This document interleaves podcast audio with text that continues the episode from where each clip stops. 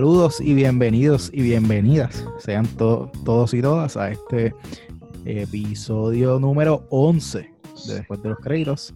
Le habla Emanuel, estoy acompañado aquí de José. Me viene. Y de Daniel. Buenos días, buenas tardes, buenas noches. No, miente, estamos aquí, creo que ya es la segunda semana del 2021. igual que el 2020 está prometiendo, ya vieron el espectáculo que pasó en la capital de Estados Unidos. Ah, Sacho, mano. vamos a tocar ese tema ahora. no, no, no, lo voy a tocar, solamente quiero decir que, que esperaba que el 2020 no iba a escapar de muchas cosas y, y ahora pues están sucediendo cosas yo creo que más ridículas. Creo que se va a hacer. Bueno, pero este, este evento yo creo que todo el mundo lo esperaba. Es que se esperaba porque yo por lo menos, primero por la, por las circunstancias que están, eh, que están ocurriendo, porque pues este, Trump eh, prácticamente no ha aceptado derrotas, ya a cuántos, a 10 días ya del, del salir de oficina. Y en el trabajo también nos habían mandado un memo también, bueno, no un memo, sino como una carta a nivel nacional de todos los empleados de la IARES que, estuviesen en sus casas y que sé yo, que yo, pues, no me afecta estoy en Puerto Rico, pero whatever. Eh, porque pues se esperaban protestas lo que era el día de Reyes y el día 20 también se esperaban protestas y con esto del 6 que ocurrió pues, el 20 vamos a, vamos a ver qué hacen para, para esa toma de posesión Sí, el 20, el 20 va a estar interesante. El 20, Dios quiera que no, pero puede que, ocurra algo. Así que nada, vamos, vamos a estar pendientes de eso y ojalá que no, que no pase nada. Que este 2021, por favor, que se corrija. O sea, ya estamos hartos de tanta. Es la gente, es la gente, es lo que yo digo. Los, los, años no traen nada, la gente es la que tiene que ver consigo. Está bien, pero por lo menos en cuestión de entretenimiento promete ser un año bueno. Ah, no, claro, sí, sí. Definitivo, tacho. Bueno, gracias a Dios. Que sí. Esperemos que sí, esperemos que acabe esta pandemia y por fin podamos ver cosas en, los cines. Que yo no voy un cine, yo creo que es de febrero del 2020. Este, nada, rapidito. Eh, esta semana fue una semana interesante. No creo que había algo así nuevo. Realmente estaba viendo como que eh, series que ya había visto anteriormente. Estaba viendo nuevamente eh, Academia, uno que otro dos episodios. Y vi la segunda película, que era este. Heroes Rising. Heroes Rising. Buena, buena. La vi. Sí, los que tengan Stars, eh, la suscripción de Stars o, eh, o tengan mediante cable TV. Stars tiene una versión en demanda y ahí está, está la película que la pueden ver. espectacular. Si que tienen la oportunidad, véanla sumamente, o sea, si les gusta la historia de, Deku, eh, de Izuku Midoriya, Deku es el nombre de héroe, eh, no se la pueden perder. Una excelente película. Sí, no, definitivo. Eh, José, ¿y tú? Ajá. Cuéntame tu semana. Sí, no, nada, este, antes, antes de ir con eso, eh, sí, no, lo que fue esa, eh, este, hablando de la película de esta My Hero Academia, esa, esa escena final este, la que ocurre, ¿verdad? Porque tú obviamente la viste. Spoilers. Sí, ¿no?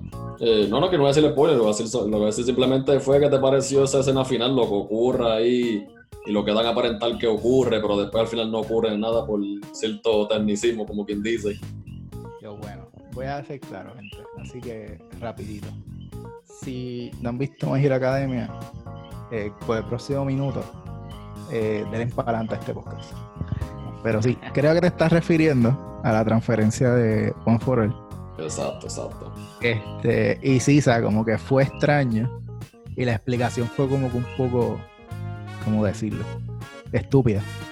Pero eh, me gustó realmente que se quedara con, con Deku, con, Deku y no con, eh, con Bakugo pues Bakugo pues es básicamente, digo, Bakugo es un personaje sumamente interesante y me encanta como personaje, pero creo que él teniendo, él tener el One for All como que sería eh, overkill. Y nada, después el personaje de la historia, tú sabes, y, creo que en los pasados cuatro seasons ha crecido un montón. Y en esta película me encantó mucho la, trama que tuvo y, y, al final pues tuvo, tuvo cool que se quedara con el, con el poder. Así que pero sí, nada, o sea, si no han visto la película, véanla. no se van a, arrepentir. Pues nada, ¿no? Si yo esta semana yo no sé qué me dio, que esta semana le estuve metiendo, la estuve metiendo en el weekend, exacto, la semana, pues, trabajo y demás no permite, mucha, no da mucha flexibilidad. Eh, le estuve metiendo bastante al Switch, eh, porque como yo hace como unas dos semanas o algo así más o menos, eh, al fin entré en la fiebre esta de Mario Kart, porque yo no tenía más Mario Kart, creo que ya como el 2017, 2018 o algo así en el Switch, y ahora que yo vengo a comprármelo, pues he estado la cuestión esta de estar sacando todos los trofeitos, las estrellas y demás. Y gente, los que sepan de Mario Kart, yo no sé cómo rayo la gente que guía en, 200 puede hacerlo,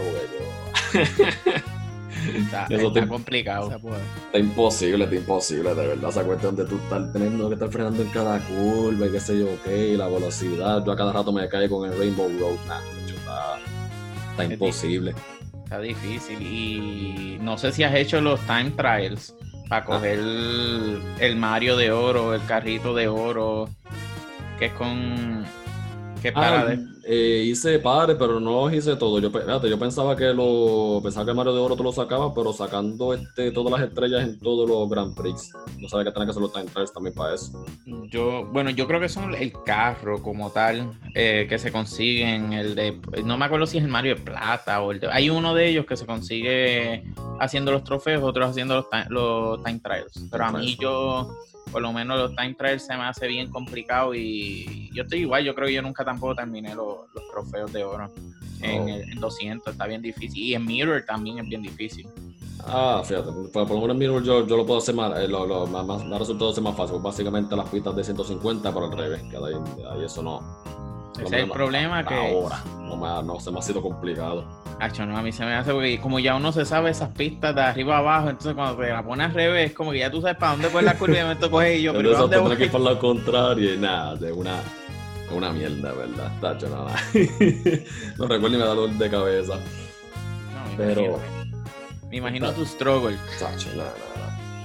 Lo que pasa es que yo lo balanceo con otro juego, güey. Además de ese está jugando, yo creo que lo dije en el pasado podcast, este Splatoon 2. Entretiene también porque es básicamente el juego, por decirlo así, sano, porque ahí básicamente es equipos de cuatro y se ponen a estar pintando lo que es el stage y demás. Eh, que no, no, me causa tantos dolores de cabeza y ganas de, de, hacer rage quit y, tirar, y tirarle el control para el piso como me provocaban otros juegos. Ya, yo renuncié a eso, yo soy nueva criatura. Yo, no, me, yo no me enojo por cualquier cosa ya. Ah, nuevo, nuevo año, nuevo Junito. Sí, no, no, claro. eso así. Hay que hacer resoluciones este. que cambian. Y no, y por último, este ya que estamos hablando de jueguitos, pues recomiendo este, ya sé que Mario Kart, por Dios, lo juegan. El de Splatoon 2 está bueno, está bueno, de verdad, gente.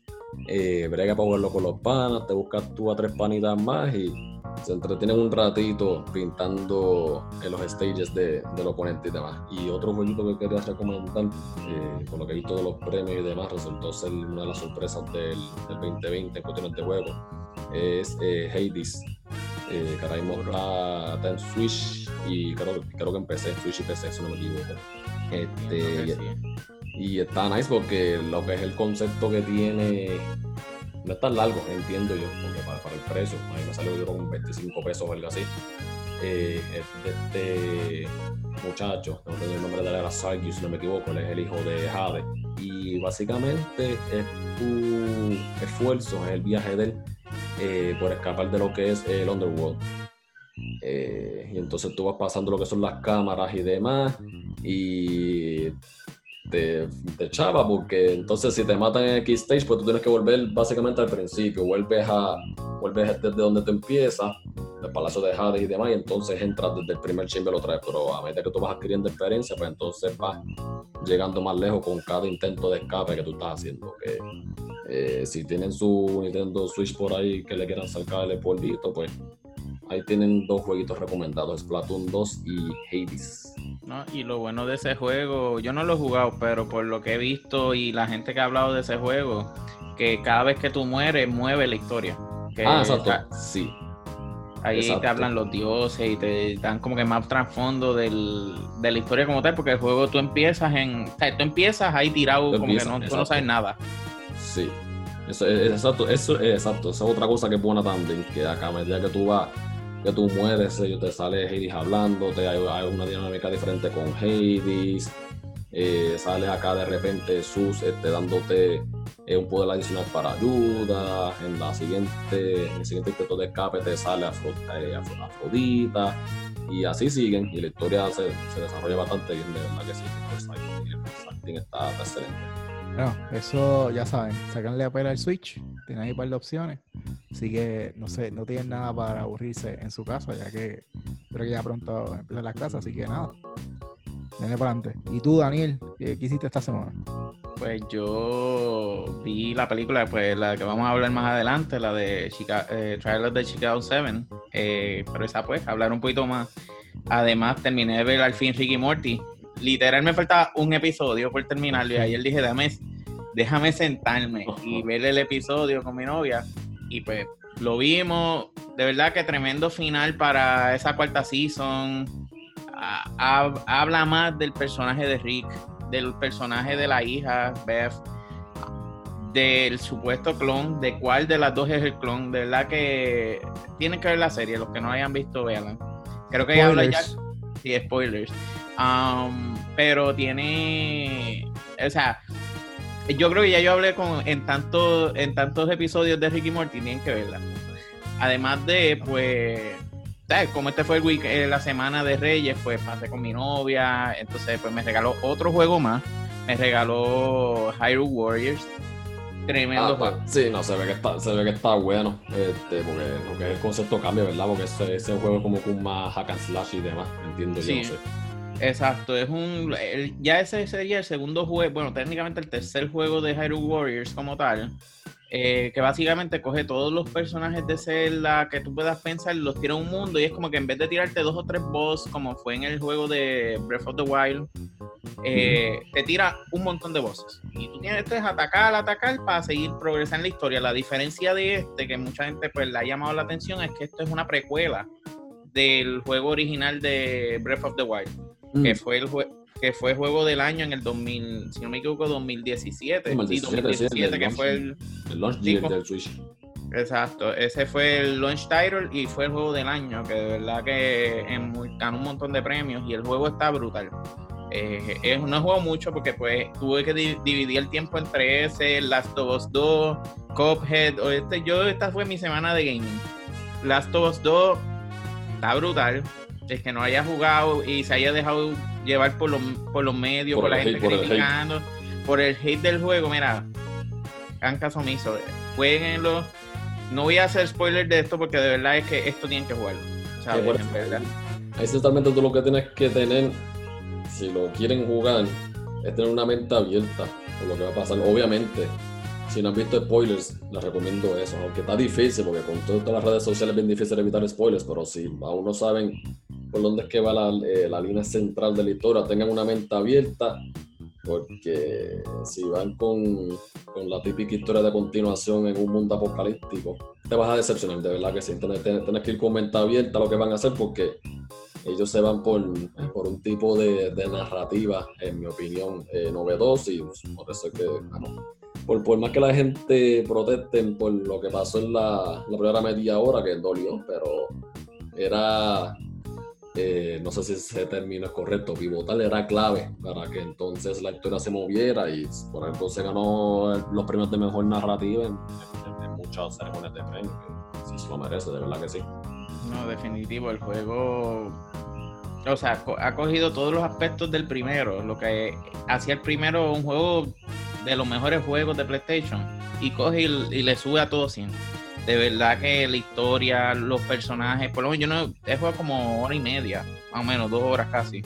Y además de que a mí, pues, me da la gran idea de siempre empiezo un juego, pongo la dificultad más difícil para tener un challenge. Y, y de verdad que si están jugando, si están jugando este juego, no, no hagan eso, porque la dificultad más difícil bueno, hay dos, porque está la de Survivor y hay otro que es, hay otro nombre, no me acuerdo ahora mismo, pero el de la que yo escogí es básicamente, es como si fuese la vida real, que si tú mueres, pues moriste. Y pues obviamente el juego, si tú mueres, te va, te da para atrás al principio. O sea, es como que, es como que tú tienes que tratar de hacer un perfect run, por decir algo de esto. Y está bien difícil. como que me rajé, me fui a la dificultad anterior y no hay casi recursos, no hay casi, o sea, de nada te ven. Sí, no, no, por eso, porque en ese tipo de, de modo tú tienes que concentrar mucho lo que son los tiros, eh, hacer los headshots. Exacto que sean precisos. Administrar los recursos bien en ese sentido. Sí, saber tirar bien la botella al espacio indicado para que no te vean, caminarle por el lado, agacharte al pasto para poder, o sea, son tantos detalles. Y la cosa es que hay veces que dice, pero ¿cómo me vio? O sea, es como un par de veces yo opinando con el teléfono, con el, perdón, con el televisor, ¿cómo me vio? Eh, pero de verdad que el juego está brutal. Si no lo han jugado, tremendo juego. Hablamos que posible que viene una serie también. So, eh, de verdad que se los recomiendo que jueguen. aquellos que tengan PlayStation, es exclusivo de PlayStation 4 y 5. Y el Last of Us original creo que era 3 también, ¿verdad? Eh, sí. Eh, jueguenlo, de verdad que si quieren tener un trasfondo de la historia y por eso es que yo, ese es mi hype de la de, con la serie. Pero Cuphead, pues, eh, progresé, pero no he progresado mucho. Eh, esa fue mi, básicamente mi semana de, de videojuegos. Una semana parece bastante interesante. Así que nada, ya saben, tienen opciones de juego, tienen opciones de película. así que no va a tener una semana aburrida. Pero nada, vamos entonces a lo que venimos y vamos a pasar entonces a las noticias de la semana.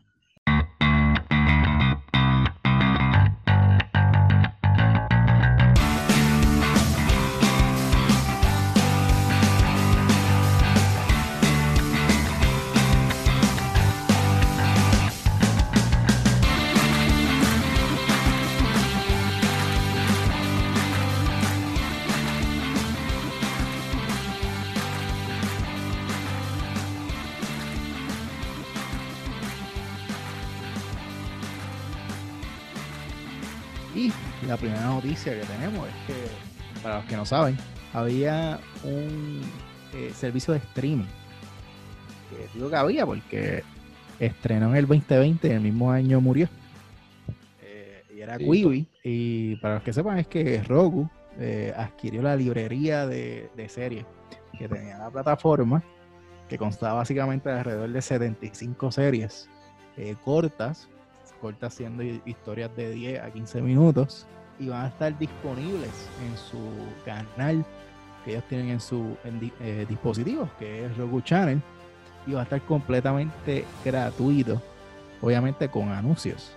Pero esto es algo sumamente interesante cuando yo vi esta noticia, porque para los que no saben, Roku, además de ser un servicio, eh, o sea, una plataforma que provee todas estas aplicaciones que todos utilizamos, como Netflix, Prime Video, eh, Disney Plus, Apple TV Plus, se está metiendo ahora básicamente en tener su propio contenido. Quizás no produciendo su propio contenido, sino adquiriendo contenido gratuito para que los que compren los, dispositivos, compren los televisores, pues digan, mira, quizás yo no, tengo que pagar tantos servicios de streaming, pero tengo aquí el Roku Channel y, puedo aprovechar.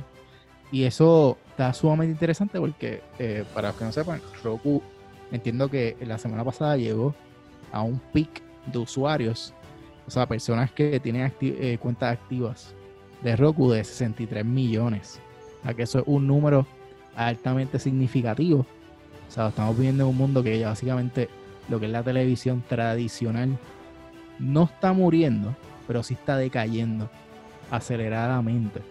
Y lo que está tomando ahora auge, pues son los dispositivos de core coding, que es eh, lo que es Roku, lo que es el Fire Stick, lo que es el el Apple eh, device, que es Apple TV, disculpen, este, el Google TV, eh, Google TV, que sale hace poco, que es el nuevo, Chrome, el nuevo Chromecast básicamente.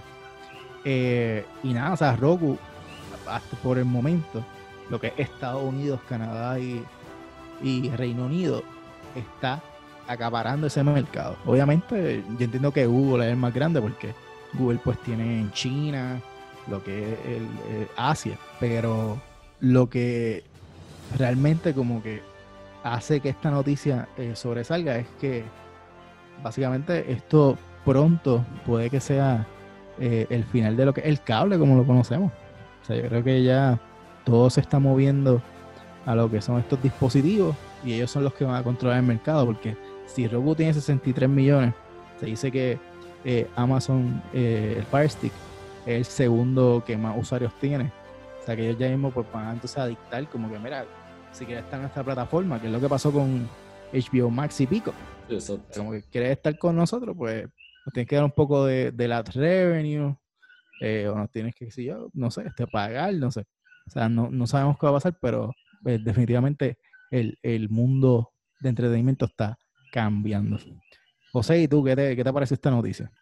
Pues por lo menos con lo que es en términos de noticias, sí, ¿no? Ya, eso es ya, obviamente, un movimiento de Roku ya para ir lo que es ampliando de lo que es su market share, en cuestión de los suscriptores y demás. Eh, con cuestiones en lo que es eh, lo que pienso del contenido, yo por lo menos a mí lo que es la idea, no sé si ellos lo dejen en el, Ando de en el modelo. No, exacto, sí, sí. no, por eso, sí, sí. Eh, no sé si ellos lo dejen en el sentido de que el contenido se utilice o se vea, se consuma, mejor dicho, los celulares. Yo por lo menos yo no soy de, de, de consumir eh, contenido mucho en celulares. No sé de lo que prefiero eh, para lo que son series y películas y demás. Yo prefiero eh, consumir eh, contenido más extenso en ese sentido y consumirlo en la televisión. Porque si digo ahora, en mi caso, ah, puedo consumir algo de una serie de 5 o 10 minutos, este, estaría tirando todo lo que dije de Mandalorian por la borda. Porque los episodios de Mandalorian a veces eran media hora y yo me quejaba como como un nene que le quitan un dulce. Así que, nada, nada, nada. Claro. Eh, pero definitivamente sí. Lo que es el streaming, sea, vamos, sea, para bien o sea para mal, se van a quedar, se van a quedar con lo que es el mercado de, entretenimiento. Y ya está pasando por lo pues, de, esto de la pandemia lo, lo aceleró aún más todavía con respecto a la transición que se está haciendo. Las películas están pasando de streaming eh, la gente está más en sus casas ahora, está haciendo telework y demás. Y ahí en ese caso, pequeño paréntesis, digo para mal también porque hay, hay por no dar ejemplo, que no quiero señalar directamente, hay plataformas de streaming que adquieren ciertas series, bueno, mejor dicho, las retoman porque eran propiedades de ellos, las retoman nuevamente eh, y básicamente las convierten en lo que es, en lo que es su flagship series y lo que es la promo. Básicamente estaba hablando, estaba hablando de Peacock. Sí, sí, pero no eh, bueno, si no lo iba a chotear, pero ya que tú estás hablando de eso, pues sí. Porque si tú te pones a ver Peacock, mano, lo que es la promoción de ellos básicamente la están dando ya, pues mira, este, tú vas a tener The Office, los primeros dos seasons en la versión gratis y este, esta otra cantidad de contenido. Si te vas a la versión de 4 pesos, vas a tener todo el episodio de The Office, más X cosas, más el contenido completo. Y si no pagas 10 pesos más, eh, vas a tener The Office, con este otro contenido de The Office, más otras cosas más. yo, pues, mano, de verdad que tu plataforma, tu approach de ah, marketing va a ser, ah, nosotros tenemos The Office y ya, mano, una serie que yo puedo comprar por pinches 30 pesos en, en Apple. y, es triste porque no, yo, yo creo que tú no tienes Peacock. Eh, yo, eh, yo, yo, tengo, no, yo tengo la cuenta gratis, pero gratis. la parte de pues yo, yo, cuando salió, eh, fue la semana, tuve un año por como por 30 dólares, algo así ridículo. Y nada, lo, lo, utilicé. Yo creo que quizás lo veo como cada dos semanas lo veo.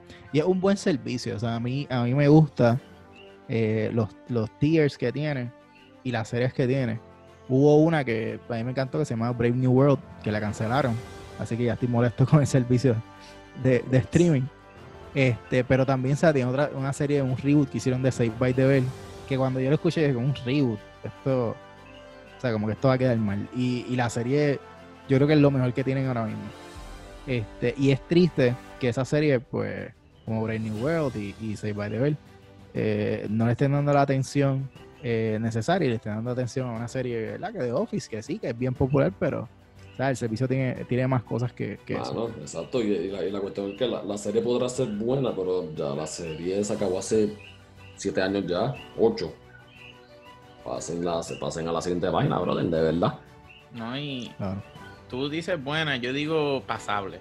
A mí no es una serie, no es esta, es como Friends. La gente tiene Wow, un wow, super hype. wow, wow, wow, wow, wow, wow, wow. Mira, Tú no compares esta serie con No, Friends, papá. no, me refiero en el sentido. Friends. Me, se- me refiero en el. No, no, espérate. mira, a- a- a- aprove- aprovecha después de que tu opinión controversial y dice que piensas de esto. Exacto. pues, Opinión controversial, pero por ejemplo, eh, yo me refiero en este hype de. pa- La gente habla de Friends como si fuese, olvídate, esta es la serie, la mejor serie del mundo. Eso es una porquería. ¿Sabes? Pero Office tampoco es esta super serie. o sea, la gente la tiene tan acá, diablo, esta serie está brutal, esto es comedia, está. A mí nunca, sinceramente, esa serie, yo la pude, yo vi un par de episodios y como que traté de verla un par de veces y sinceramente nunca me, me llamó, o sea, no la he terminado, pero, o sea, no han ganas de terminarla. O sea, que Quizá- yo nunca le he encontrado el hype a esa serie. Quizás fue que viste el primer season, que es como que el más. Sí, el primer season es el más difícil de tu digerir. El Pero difícil, yo, sí. yo sí digo esto. Son pocas las series que a mí me gustan. Y yo, a ciega, del season 2, al- incluyendo hasta el season 9, que yo sé que mucha gente no gusta el season 9. Pero yo puedo ver The Office cuando está en Netflix o cuando yo la compré, tengo en Google, y puedo coger cualquier episodio al azar y me voy a reír. Ah, claro, no, sí, sí. Nah, eso lo sé. Y es, es de las pocas series que como que, que siempre está ahí, como on point. Sí, no, definitivo, no, esa serie trasciende, trasciende, de verdad que sí. Aunque, es que, y yo entiendo el punto de Daniel, eh, antes de que vaya con lo que piensa la noticia, el tipo de humor no es para todo, no, no- no es para todo el mundo, se lo puede entender, porque tienen su, tienen su humor negro, con lo que es el personaje de Creed y demás, y tiene su cierto chistecito que Claro. no es para todo el mundo, de verdad que sí. Y Mike, eh, Michael Scott desespera a veces, yo lo puedo entender, de verdad. Yo Sí, no, pero está chévere. Sí. No, que a mí de verdad nunca, o sea, te- yo- es eso, yo nunca salí del primer season y a mí el- o sea, no le veía el fandom a esta serie. Y mira, yo tengo un par de compañeros que compraron la, yo creo que están vendiendo la season completa, la han vendido con 40, 50 pesos, una cosa así en Best Buy.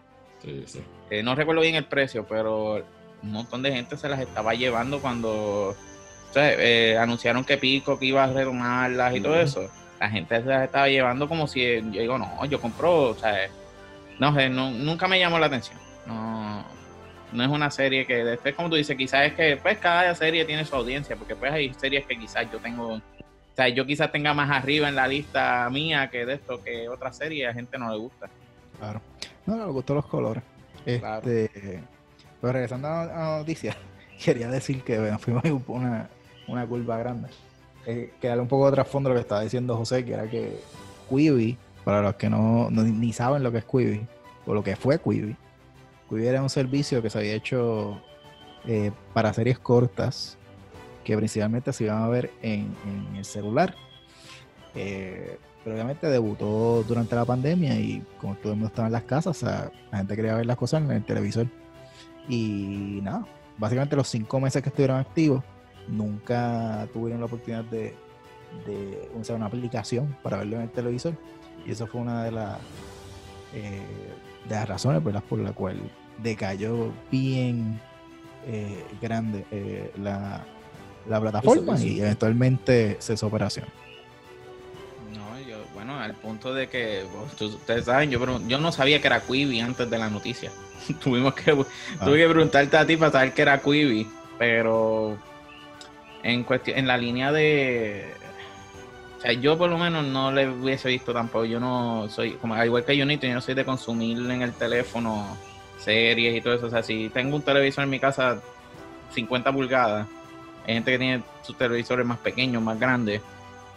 Que mi teléfono es súper chiquito, eso no es. Yo pienso que no es la forma ideal de ver un- una película. Una serie está chévere para un nene chiquito, o sea, que tú quieres tranquilizarlo, fine.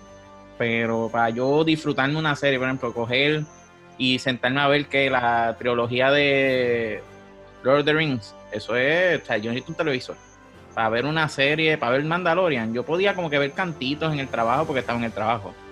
Pero para mí que yo, o sea, yo pienso que ellos no, eh, no sé, yo pienso que su, la forma que, el, lo que ellos querían hacer para mí no era la mejor forma acertada. En- Y, y pensando, por ejemplo, en Netflix y en todos estos streaming services.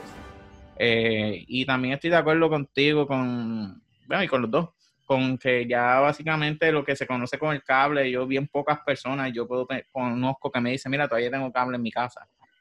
Lo que sí me, a mí me, pues es bueno y es malo, porque ahora mismo por cable, yo no sé ni cuánto ya están los precios, pero la, la última vez que hubo cable aquí hace ya un par de años, estaba bien caro. Estábamos pagando casi 100 pesos y la realidad es por ver cuatro canales y no valía la pena. Y lo que a mí me preocupa un poco de todo esto es que está bien, se está moviendo todo, cada vez surgen más streaming services, pero a la misma vez se están añadiendo más, como quien dice, porque entre Netflix que son 13, 14 dólares. Eh, yo tengo el bundle de Disney Plus que son, creo que son 10 pesos, 11 pesos, no me acuerdo. 13.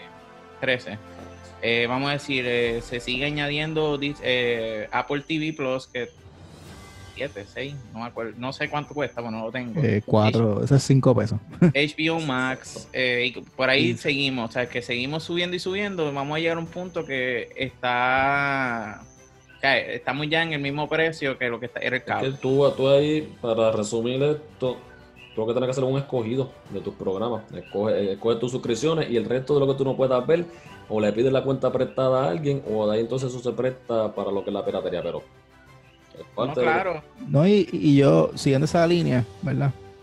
yo siempre he dicho que eso para mí es como que, eh, o sea, no, nunca entendí ese punto porque por años, por años, muchas amistades que conozco, mucha gente que conozco, siempre he dicho, ah, yo lo que quiero es tener, eh, qué sé yo, ver el canal que yo quiera ver. O sea, no quiero pagar 100 pesos para tener 100 canales y ver solamente 4, como estabas diciendo este, pues mira, ahora tienes la oportunidad de, tener lo que tú quieres ver. ¿Quieres ver Netflix? Tienes Netflix. ¿Quieres ver HBO Max? Puedes ver HBO Max. O sea, tienes la oportunidad de escoger. Este, que eso no lo tenía, no lo tenía en cable. Obviamente sí, o sea, como que hay mucha gente, no, es que yo quiero tenerlo todo. Y después, mira, ahí sí va a pagar más que cable. Pero aquí, mira, o sea, un servicio de streaming, tú no tienes que pagarlo anualmente. O sea, tú puedes pagar un mes de un servicio y lo, y lo cancela. Como hace Daniel con, el Slim, con el Slim TV. Este, pero... Mira, que, que, la voy a volver a, poner porque ahora la envié otra vez. tengo, Yo no tengo ah. cable, necesito ver ESPN, eh, TNT y estos son los mayores, ESPN y ABC. Sí, no, y, esto lo que va a causar es, pues mucha gente dice, no, que ahora está saliendo en servicio de streaming todos los días. Mira, esto lo que va a causar es que los mejores van a subir hacia arriba y todos los demás se van a caer y probablemente van a terminar siendo adquiridos por los, por los que estén subiendo. Así que eh, vamos a ver que sí. Por eso, no, yo iba a ese mismo punto, que a mí yo siento que no está mal, porque es como tú dices, uno puede, tiene la opción de escoger, tienes el beneficio de que no es como tú ya cable, tú tienes que sentarte a la hora que decía el programa para poder ver X programa, para que te tirara un episodio repetido, para que la próxima semana no te tirara nada sea, es como que en esta parte los streaming services, eh, yo encuentro que ellos se han beneficiado mucho. A mí lo que no me gusta es, por ejemplo, no que no me guste, pero la situación de que, por ejemplo, ahora mismo, pues yo tengo, antes pues era Netflix, Hulu, no había muchas opciones de streaming services. Cada vez, al haber más streaming services, eh, y vemos que maybe todo lo que estaba en Netflix, pues, por ejemplo, de Disney poco a poco se ha ido yendo y está en Disney Plus. Y yo digo, pues contra, a mí me gusta Disney, me gusta Netflix, pues me sigo, sigo desde en ese punto, pues como que es lo único que yo le veo un downside, pero es como tú dices, uno puede, tú tienes la opción de coger, por ejemplo, si yo quiero, estoy interesado en, en Apple TV Plus, eh, que me interesa porque la película que Unito recomendó la semana pasada, eh, la quiero ver, pues pongo un trailer y de esto, si se puede poner trailer, y si no, pues un mes y para afuera y se, y se da pausa, igual que Amazon Prime ahora mismo. Tú puedes, eh, puedes darle pausa a la suscripción y vuelves cuando tú quieras.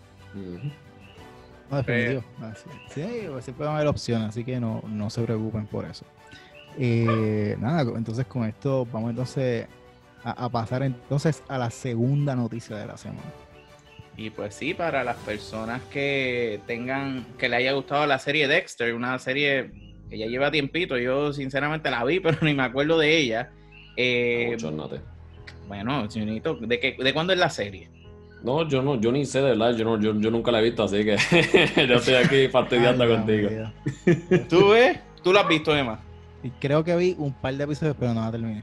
Por lo tanto. Y yo creo que eso es 2006 para allá. Sí, no, Era es yo, viejita, eh, 2006 2000 a 2013, por ahí era que, Sí. chacho, cuánto ya. Ha llovido mucho. Pero. Sí, pero entonces se anuncia que viene una nueva serie limitada de Dexter que contará 10 episodios. Y el actor reconocido Clancy Brown, que entre sus actuaciones está en The Shawshank Redemption, Highlander y SpongeBob. Además, también hay videojuegos que él ha salido eh, haciendo voiceovers como en Crash Bandicoot y en God of War. Eh, tremendo actor. Eh, y pues al momento se desconoce la historia de la serie, pero se sabe que va a estar centrada en el final de la temporada de la serie original. A mí me parece genial. O sea, él me puso a ver más de lo que el actor ha hecho y tiene muchos roles de villanos. so, yo no, yo estoy seguro que va a ser un buen papel. Eh, pero sinceramente, en cuestión del hype, pues yo es que no me acuerdo de la serie, eso no puedo decir. O sea, quiero verlo, porque sinceramente no me acuerdo ni el nombre. Bueno, Dexter, porque está en el nombre del, del personaje, Nosotros, pero. por, lo, por lo menos en ese caso, yo, para aprovechar rapidito y decir lo poquito que tengo que decir, porque yo no he visto la serie, sé que existe, que es de este tipo que tengo entendido que trabaja este, por la ley y demás, no sé si él es un brega con autopsias y demás, y entonces por la noche es un asesino en serie, entiendo yo. Y tengo entendido que tiene relaciones, exacto, asesino en serie, y tengo entendido que tiene relaciones incestuosas con la hermanastra o algo así, yo no sé si estoy bien. Ni me acuerdo de verdad. Yo sé, sé- Creo sé- que sí, creo que sí. Algo me suena. sí. Sé, sé que hay algo así. Este, no, porque yo sé que existe. La veré en algún momento, pero entonces tendré que buscar algún sitio para verla, porque entiendo que esa serie es de Showtime, si no me equivoco. Es Showtime, sí. No me Showtime, falla. Eso. De hecho, a- anuncio no pagado para Hulu. Hulu está dando Showtime por 4.99 los próximos días, así que si lo quieren, ahí está. Hulu, mándame chavo. mira, Gracias. mira para allá. Ahí está, gente, aprovechen. Bueno, Sí, yo, mi- porque- yo- bueno, yo, yo mismo aprovecharé. sí, no, porque Pico no nos va a mandar chavo. Sí, nada, nada, definitivamente no. Eh, pero ahí en ese sentido, pues yo por lo menos, digo, no, no, no puedo decir mucho porque yo escucho el nombre de Clancy Brown y me río porque yo de, de donde único yo lo conozco es de SpongeBob, este, al escuchar a, a Mr. Krabs Sí. y lo que escucho es Money. Pero tú escuchas, tú jugaste God of War 3, él era Hades. Era Hades. Sí, no, exacto, sí, sí, también, también. Y, y Neocortex en Crash Bandicoot. Ah, fíjate, sí, también. eh, eh, fíjate, esa no la sabía, pero por eh, ahora que tú me dijiste que dijiste Cortex y recordé el tono de voz de, de Cortex, y yo, ah, obvio, Sí, hace sentido. y el que yo tampoco sabía, él es Surtur en Thor Ragnarok. Eh, ese es el demonio ese como que El demonio, sí, el que básicamente, spoiler warning, el que termina la película destruyendo Asgard. Destruyendo exacto Asgard, sí, que provoca el Ragnarok. Fíjate, dato interesante ese, no sabía eso. Yo tampoco. Eh, pero pues, eh, ahora va a ser una buena oportunidad para añadir una serie más a mi lista de watch, eh, de serie para ver, de watchlist. Para ver entonces el hype de la serie, porque yo entiendo que la serie es reconocida y, y tiene sus fans y demás, y tiene, y tiene su buena historia y eso. Eh, solamente mi opinión la resumen que pues mucha cosa para ver, de verdad que sí, mucha cosa para ver. No, definitivo. Eh, Clancy Brown siempre he dicho que nunca es. Eh, o sea, siempre es importante añadir talento a la serie y él un tremendo actorazo. Eh, y esto nada, esto sigue los tropes básicamente de, los servicios de streaming que ahora pues están reviviendo las series que, eh, que tenían hace años básicamente y dándole series nuevas pues, para atraer a, a suscriptores. Así que no, nunca he visto, o sea, nunca he visto este completo, he visto uno que otro episodio, pero no, voy a verlo y les diré después a ver qué pienso de, de esta serie y si me gusta, pues voy a estar muy, más emocionado para esta miniserie. Pues con esto finalizamos nuestros pensamientos sobre esta noticia y pasamos con la tercera. Eh, lo que es la tercera noticia trata del mundo zombie, gente. Así que para los fanáticos de, de lo que son estas historias de zombies les va a interesar mucho, ya que en lo que fue una entrevista hace unos días con Entertainment Weekly, eh, Zack Snyder dio a conocer que la película Army of the Dead, la cual, en la cual se encuentra trabajando para estrenar lo que es en Netflix este año, va a consistir de una precuela, ah, disculpen, una, una precuela animada de cuatro horas en formato de serie que va a explicar lo que es el origen de los zombies que van a estar saliendo en lo que es eh, la película live action. Eh, yo por lo menos en ese caso, para mí lo que son los elementos que añaden aparte mientras sean en el mismo tipo de medio, para entonces complementar lo que es la historia y darle más trasfondo, para mí bienvenido sea. Porque por lo menos ahí en ese caso aplaudo más este tipo de esfuerzo que el que hacían antes con lo que era eh, Star Wars, que Star Wars hay en ese caso lo que era cuestión de del universo extendido, en lo que es mi opinión. Eh, yo nunca le he visto atractivo porque tú para entonces tener eh, un contexto total de la historia tienes que estar entre las películas, después pasar a la pantalla pequeña para las series, después de ahí entonces X historias salen los cómics, otra historia salen novelas, y de entonces, si, si tú no lees, por ejemplo, hay ciertos elementos de la historia que tú nunca te vas a enterar de ellos. Eh, y de aquí en este caso, eh, fíjate, me interesaría ver cómo entonces, quién exactamente, eh, el tipo de productora de animación que va a estar entonces a cargo de crear la animación de, esa precuela, para entonces de ahí pues, ver qué, qué tipo de elementos sangrientos básicamente estarían trayendo a lo que es la historia, porque básicamente lo que son los, eh, los amantes a las series de zombies, lo que les interesa es ver eso, la cuestión de los, de los zombies haciendo sus matanzas y haciendo escanto y demás. Eh, y está interesante, ¿verdad? Me gusta, me gusta mucho esa cuestión de lo que es la explicación del origen en este caso, en esta historia, de dónde salió el virus. A diferencia de lo que es, esto es ya un paréntesis aparte, pero entonces pasa con los muchachos eh, Walking Dead, gente. La serie está por acabarse y aún explican de dónde rayos salió el pinche virus. El cómic se acabó yo creo que fue hace como un año y nunca dijeron exactamente dónde vino el virus. Así que pues está bien, fine. E hicieron la historia basada en lo que, es la, supervivencia de los protagonistas luego de este susodicho Apocalipsis Zombie. Pero, bueno, yo por lo menos en mi caso, opinión mía acá, eh, yo soy más fan de la de, de, que me explique, no, no que me sobreexplique mucho las cosas al final de que yo pierda interés, pero contra, explícame de dónde rayos salió lo que es el virus y demás. No me deja así encima como que ah, hubo un después, pero y el antes, ¿dónde está? Pues interesado de escuchar el antes. Y pues ya por lo menos aquí en este caso con esta propiedad de Army of the Dead, que ya Netflix entonces la probó para hacerle una franquicia. Ya sabemos que vamos a tener un antes, así que está bastante interesante para mí. Yo pienso que quizás Walking Dead a lo mejor tenga algún plan de de quizás hacer entonces después algún spin-off que a lo mejor le expliquen eso también.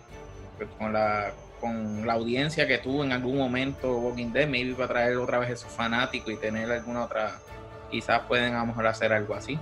Bueno, ellos, ya tienen básicamente un spin-off que es Fear the Walking Dead, si no me equivoco.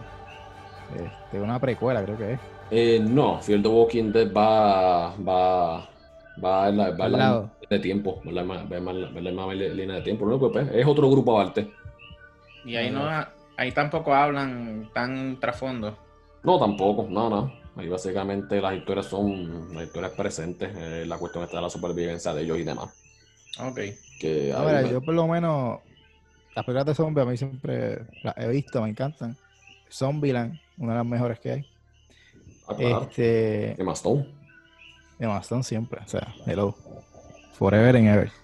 este, no, pero al mío Dead, entiendo que una, una película original de Netflix, Zack Snyder. Así que creo que lleva 10 años tratando de hacer esta película y Netflix pues dijo, mira, vamos a hacerlo. Así que nada, todo lo que dé más trasfondo a la película, creo que va a ser más enriquecedor.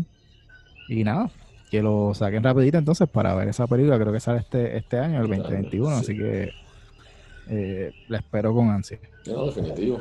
Ay, antes de pasar aquí a Daniel, este, eso fue algo que me estuvo, me estuvo interesante, que a pesar de lo que es la, lo que la, no diría, la estrecha relación de Zack Snyder con, con la compañía, con DC. Tantas películas que han producido, eh, 300, Batman v Superman, Justice League, eh, Man of Steel, eh, y todo, todo el catálogo de películas que él ha hecho para DC. Eh, que ellos, eh, con solo tú ver la presencia de Zack Snyder envuelta en el proyecto, eh, tú no hayas tomado la decisión de, de, financiar este proyecto. Que entonces Zack Snyder haya tenido que recurrir entonces a reuniones con, otra, con otras distribuidoras y productoras para entonces poder llevar lugar a su película a la luz. Porque yo cuando pues, estaba leyendo la noticia, yo vi diantre, 10 años, este hombre tuvo eso en guardado al lado y odiante, mano. está, brutal, pero pues ahí es, es, esa es la buena fama que tiene Netflix, que propiedades que otros nuevamente no toman, Netflix las agarra y las termina convirtiendo en éxito. Y si no me creen, este, vean Stranger Things, que estuvo pasando por, por cuanta madre de, distribuidores y de mala propuesta. La gente le decían que no, Netflix la tomó y mira, todos los mejores éxitos de Netflix. Netflix, Netflix también está conocido por coger también, eh, como fue, ¿cómo se llama esta? Casa de Papel, que llevaba tiempo, las primeras temporadas en, por allá, no sé dónde es, de España. Eh, y la traen a Netflix y este es el super éxito. Este es el, a la gente, a mí no me gusta, pero a la gente le encanta. Sí, no, definitivo. Y yo pues tengo más o menos el mismo pensamiento que tú. Me, me sorprendió cuando yo di Netflix, Zack Snyder. Yo dije, adiós. O sea, como que será un typo, será un de esto. Leí la, la, noticia y dije, wow. Sea, me sorprendió el, el, hecho de que pues tantos proyectos que hacen en conjunto eh, con Warner Media, no, o sea, que no haya sido a través de maybe un HBO Max la propuesta. Pero a mí, yo estoy igual que tú en el sentido de que a mí me gusta el trasfondo de las cosas. A mí me gusta dónde tú sacaste las cosas. Eh, aunque no, no es que te tienes que dedicar toda la serie a explicarme de dónde, pero que por lo menos, maybe, mira, esto sucedió así, hacer alusión a eso, me vi algún flashback de. y me gusta ese tipo de formato de. porque no va a ser una serie muy larga tampoco. es cuatro horas, no es, no es mucho que de esto, que me gustaría, me gusta ver y que, ver algo live action y que la precuela sea animada también me llama la atención la forma que lo van a trabajar. definitivo, definitivo que sí. Pues nada, gente, ya ahí estamos con lo que son las noticias de la semana. Y sin más preámbulos, eh, vamos a estar pasando a lo que es la reseña principal que vamos a estar haciendo en este episodio, que es de la película original de Netflix, The Trial of the Chicago Seven.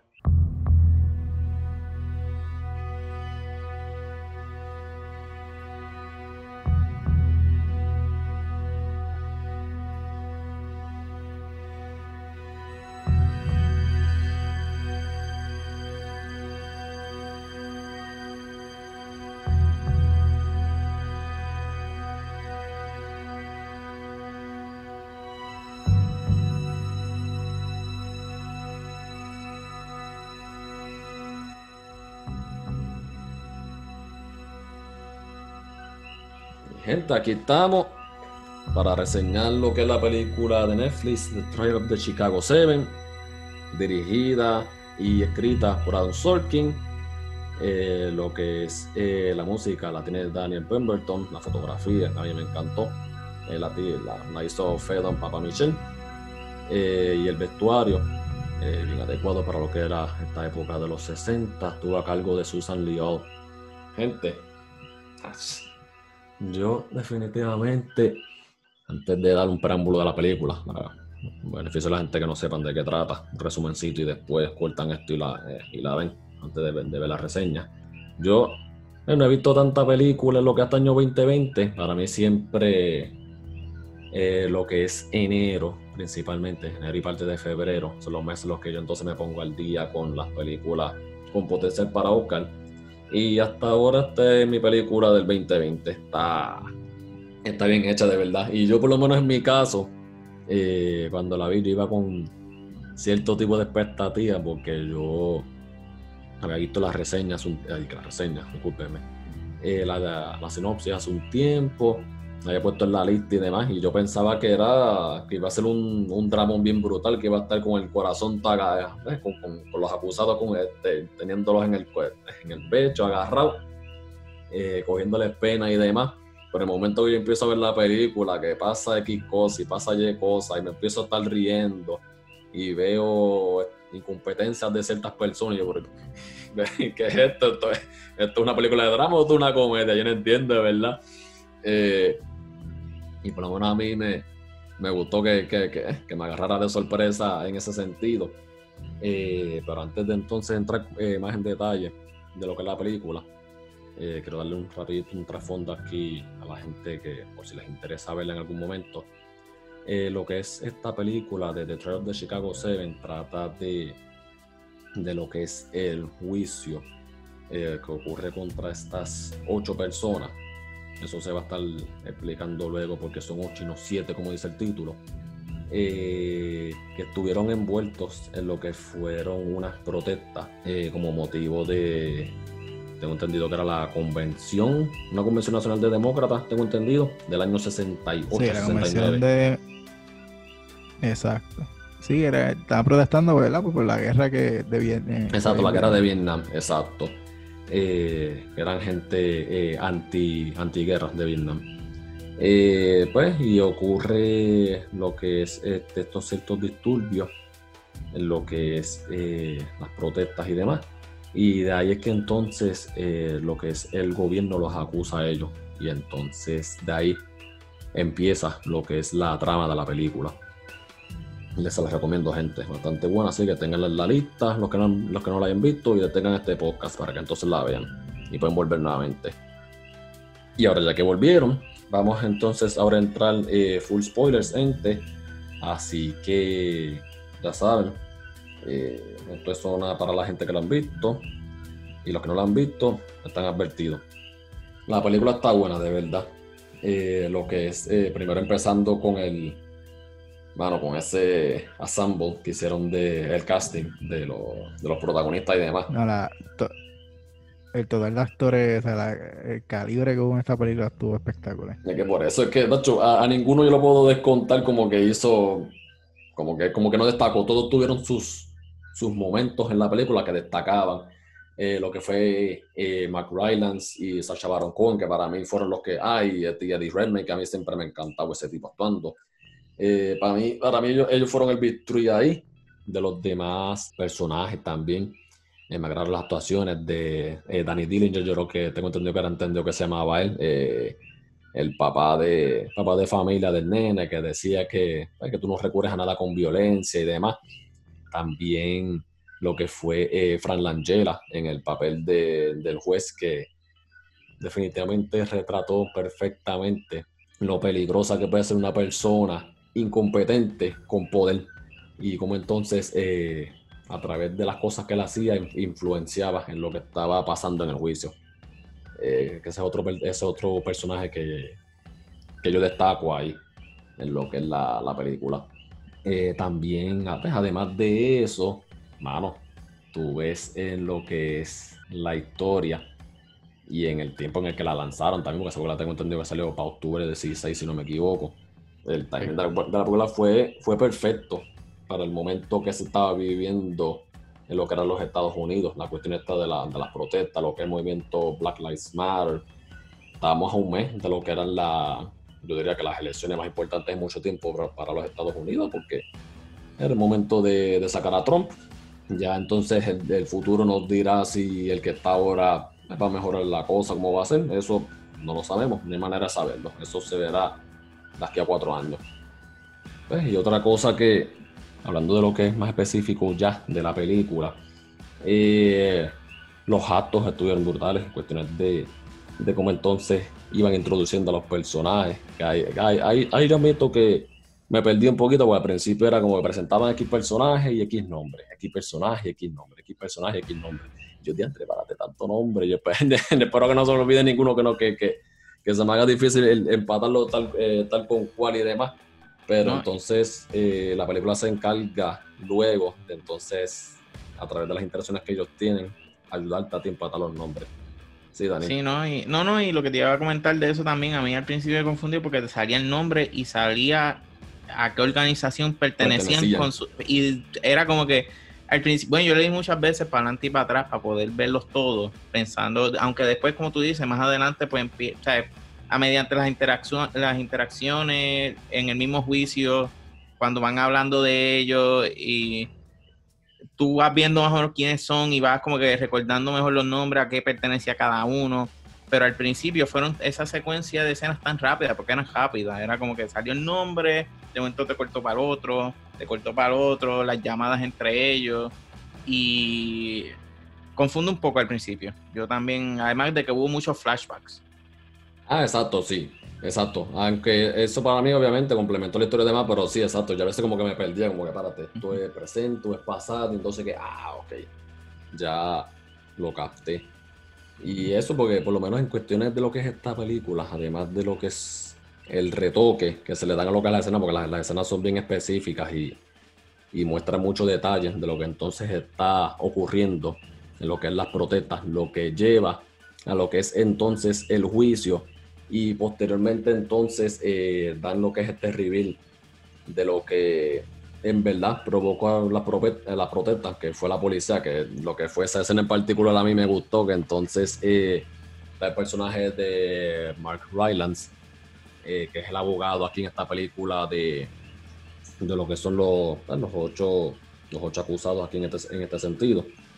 Eh, le hace el interrogatorio al personaje de Michael Keaton, gente, discúlpenme, discúlpenme que los llame por sus nombres de actor y no por los nombres de los personajes, porque sinceramente eran tantos y no me acuerdo de todos ahora mismo. El Michael Keaton es Ramsey Clark. El, Ramsey Clark, exacto, y yo sé que el de Mark Rylance era William Kunstler, yo creo que era. Counselor, sí. Exacto, ahí está. Ok, me acordé de esos.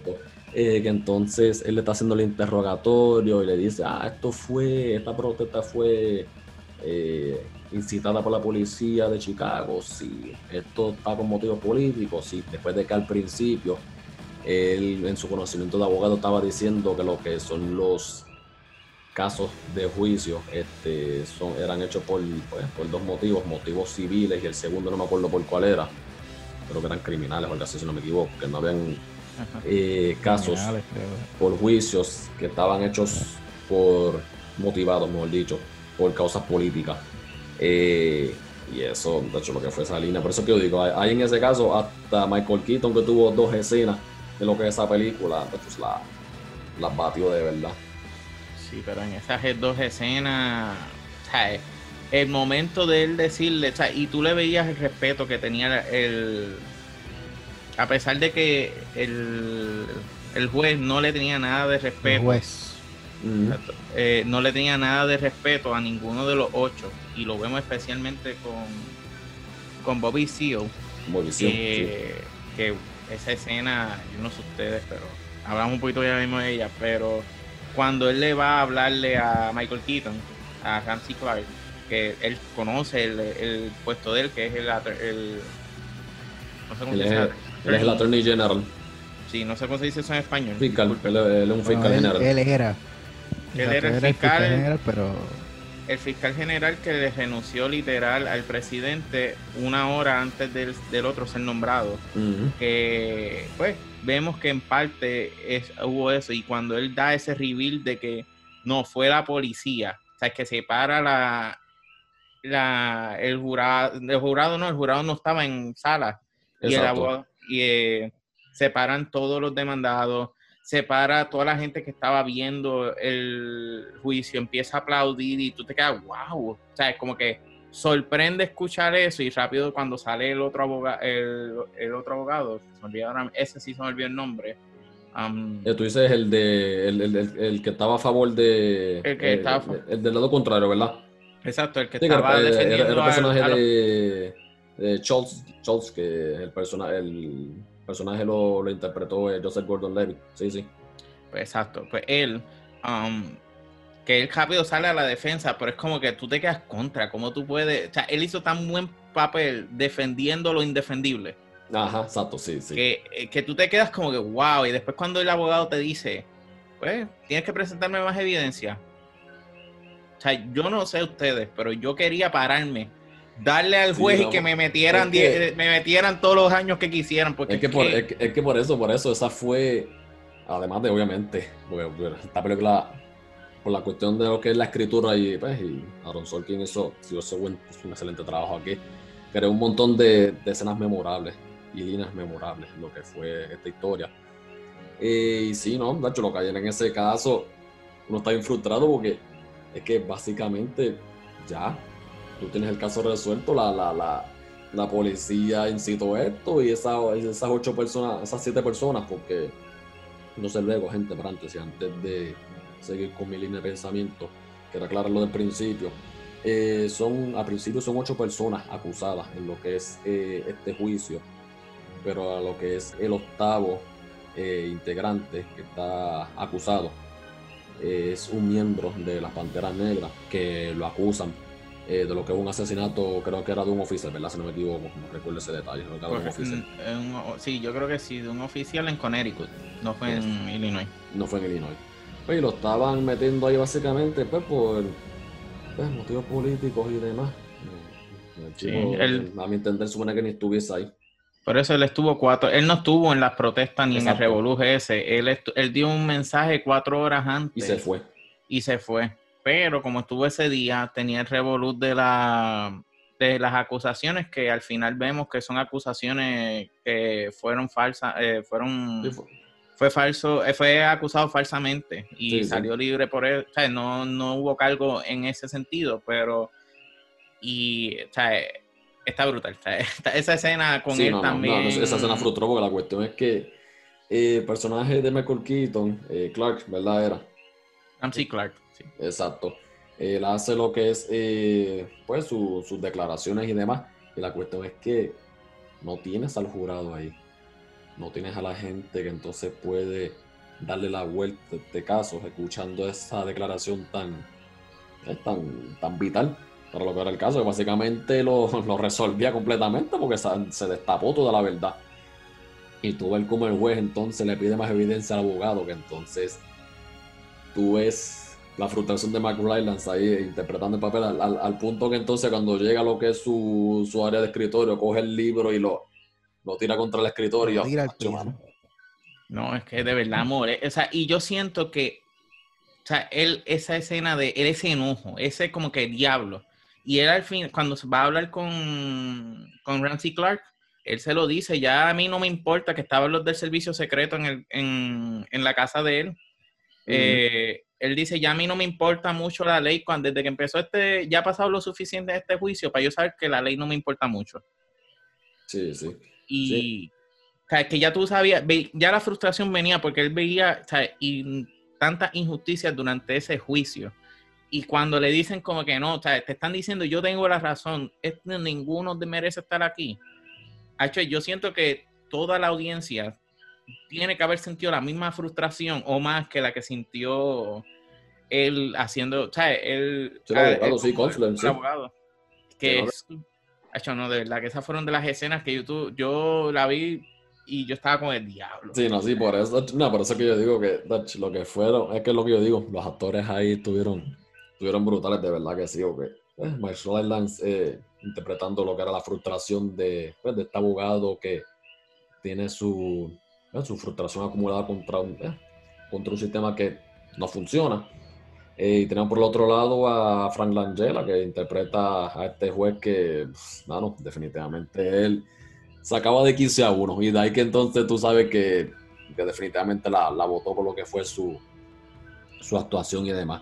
Y mano, no, y la, eh, disculpa por interrumpirte, pero también la actuación de Bobby Seal, que el nombre del actor pues se me hace difícil, pero Yaha Abdul Matin 2, crece yo. Eh, yo de verdad para los nombres soy malo y ese nombre está difícil, pero el personaje de él, ¿sabes? Él llega ahí, él lo está diciendo desde un inicio, yo no tengo representación.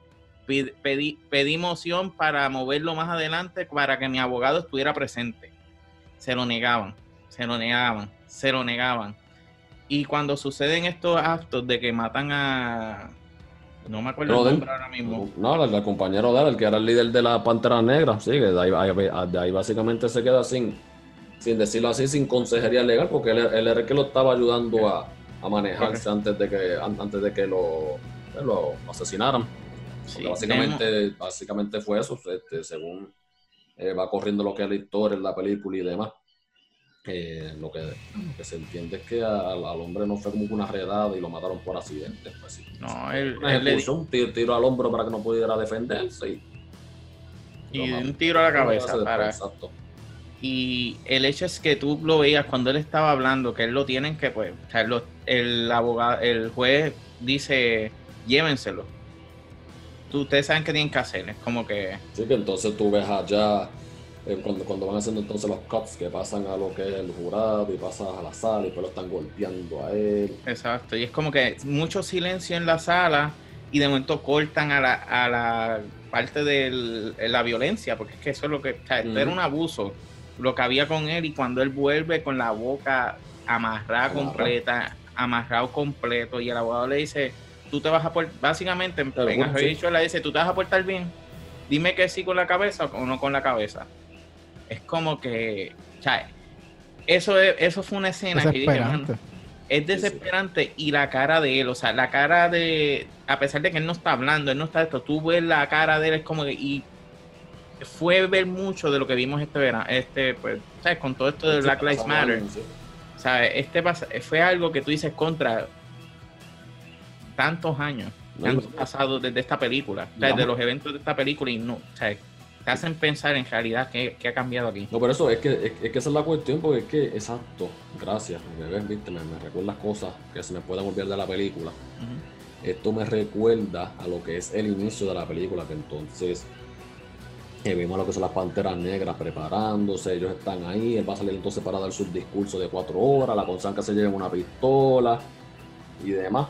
Y de que él, entonces se tira eh, la línea de lo que es Martin Luther King, que ella le dice que Martin, Luther King este, quiso tener un sueño, ah, un sueño nada, él, está ahora mismo muerto con, una bala en la cabeza. Ahora mismo estoy que hacerlo de, de maneras diferentes.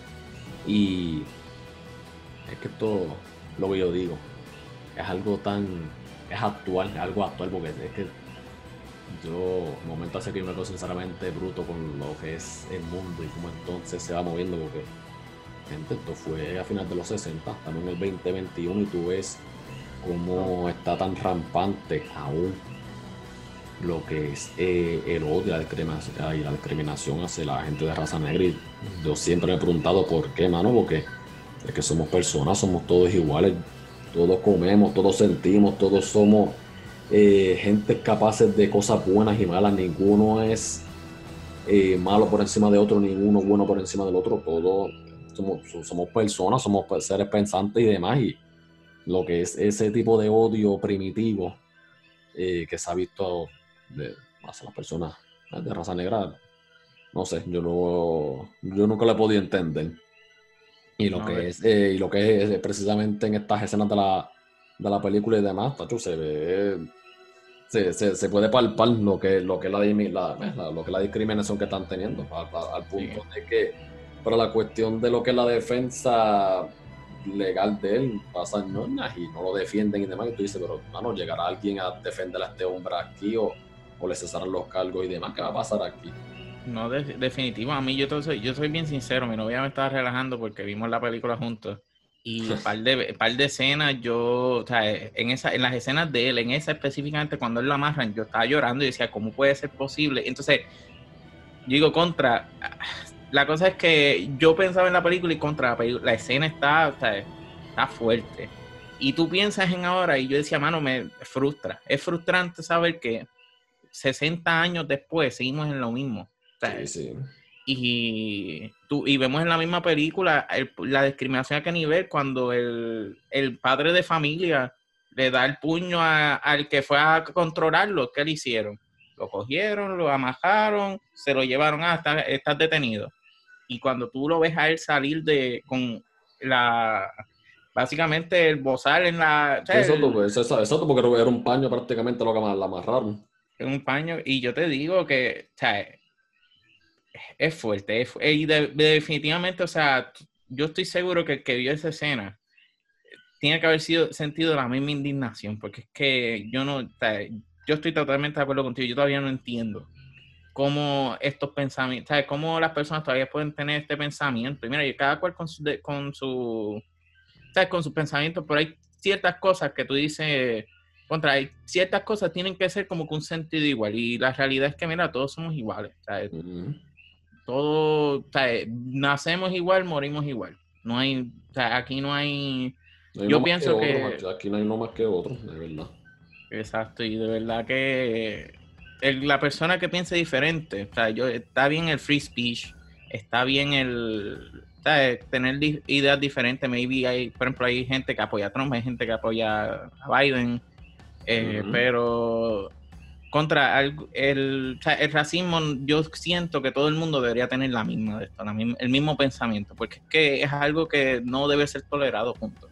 es como que es fuerte. Esta esa escena a mí me tocó un montón. yo ver, te hace pensar y decir, mano, y ver cuán malo el, cuán, cuán malo era y sigue siendo el sistema judicial. Ah, claro, no es que ahí, ahí tú ves Créeme, hay, tú muchas cosas malas de lo que es el sistema en general legal, de lo que es eh, Norteamérica en este caso específicamente, Estados Unidos, disculpen. Y lo que es la cuestión esta de, vamos, lo que es la, maquinaria de la guerra, eh, ya sea como motor económico o como, eh, como un motor para entonces ocupar territorios y conseguir recursos. y, eso lo vemos en lo que es lo que son que los muchachos a los que acusan. que los, tenemos, tenemos hasta, hasta diferentes asociaciones, las Panteras Negras, tenemos a los hippies, no recuerdo el nombre de la asociación exactamente, yo les digo los hippies por, su pelo y demás, y lo que hacían, eh, porque siempre estaban con sus pasecitos y eso. Ahí traían la comedia, porque definitivamente, por mucho ellos eran los cómicos de la película.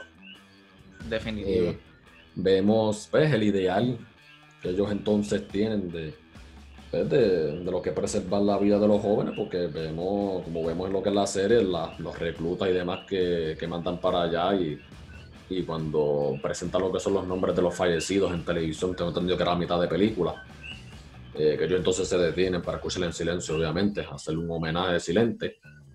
Son gente, eran, eran, eran jóvenes, eh, yo, gente de 18, 19, 19 sí. dos años que mano. y, la forma de escogerlo, a, hacer enlistado las primeras escenas por fecha, por diciembre 30. Todos los que se hayan enlistado en esta, en esta fecha. Son llamados para entonces. Llamados, es como que. Yo siento que, mano, uno como un. Nosotros no vivimos eso. somos demasiado jóvenes, pero yo me quiero imaginar la ansiedad que la gente sentiría. yo solo me puedo imaginar saber de que no salga mi fecha. No, exacto. No, y, la, cuestión de eso es el tú pensar también en la gente que eventualmente, obviamente, se han escogido.